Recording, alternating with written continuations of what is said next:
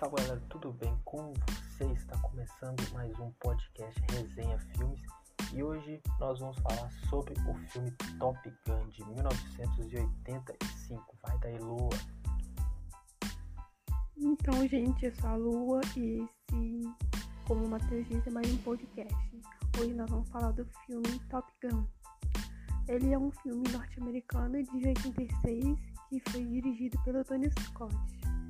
E ele fez muitos filmes famosos como Tiro da Pesada 2, Chamas da Vingança e Dominó, que também o Tom Cruise estrelou ele. É... Tem dois atores desconhecidos que fizeram filme como Van Kilmer e Meg Ryan, que também foi outra atriz desconhecida. O, o Val Kilmer fez o Batman eternamente, né? Eternamente Batman. Batman eternamente mesmo. E ela eu acho que não fez nenhum outro filme famoso. O filme é baseado num artigo do jornalista israelense Ehud Oyana, chamado Top Guns, publicado na revista California Magazine. O filme é meio mistura de música clássica, aquele rock gostoso, romance, uma fotografia fora de série. Podemos perceber também que no filme tem muita adrenalina e evidencia o perigo constante, onde os pilotos americanos passam para entrar no curso de pilotos de caça, que é muito prestigiado pela Marinha Americana. O filme ganhou o prêmio de melhor canção original no Globo de Ouro e no Oscar, e a música era Take My Breath Away, e melhor filme do People Choice Awards, e, melhor, e teve melhor performance instrumental no Pop Grammy. O curioso é que ele teve orçamento de 15 milhões de reais, de dólares, e, o retorno foi de 353 milhões de dólares. O filme, a trama romance, né, começa quando a história do tenente Maverick e seu copiloto Gus, dois pilotos de caça da Marinha Americana, baseados nos aviões USS Enterprise, Maverick era um jovem impetuoso, arrogante, cheio de adrenalina e emoção, que não se importava em violar qualquer tipo de regra e carregava consigo um passado assombroso pela morte do seu pai, que também era um piloto de caça da Marinha Americana e que havia servido na Guerra do Vietnã.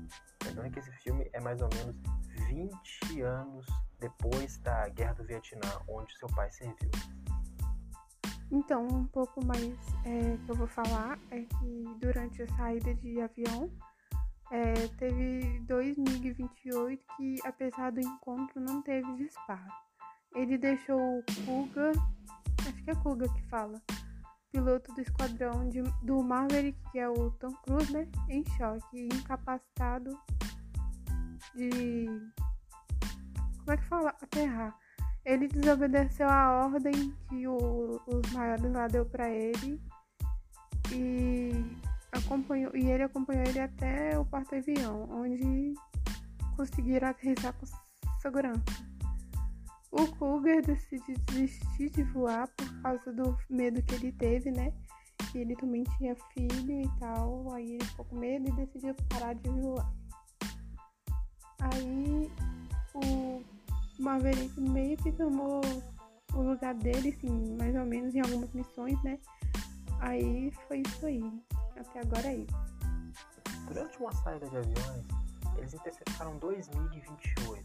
Apesar do encontro não envolver disparos, esse deixa Gerber, piloto do esquadrão de México, em choque incapacitado para aterrissar no porta-aviões.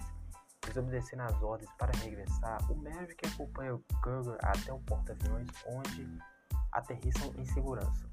Gerger desiste de voar, dizendo que teve medo de não voltar a ver o seu filho recém-nascido, que é normal, né, para uma pessoa do exército, da marinha ou de qualquer outro posto, outro, outro posto militar. Perante a desistência de Gerger, é, e apesar de não gostar, o comandante da Enterprise envia Maverick e Gus para a base de Miramar, onde então sediada a academia de pilotos com o nome Top Gun. É, não lembro se o Souza falou, mas tinha ele, o Maverick tinha um meio que inimigo chamado Iceman e eles aumentaram a rivalidade por causa do treino, né? Na formação F20, F14. Ele perdeu a potência após passar dos gases de escape e o Iceman entra em espiral e espiral descontrolada. Então o amigo dele acaba falecendo por causa de ter perdido o controle, daí né? ele bateu o avião. E aí amigo dele Guse e é, ele bateu a cabeça na cabine lá. E gente, eu nem sei mais o que, eu tô falando. Vou deixar o seu continuar. Apesar de absolvido no inquérito em que seguiu o incidente, Maverick se sente culpado e pensa em desistir.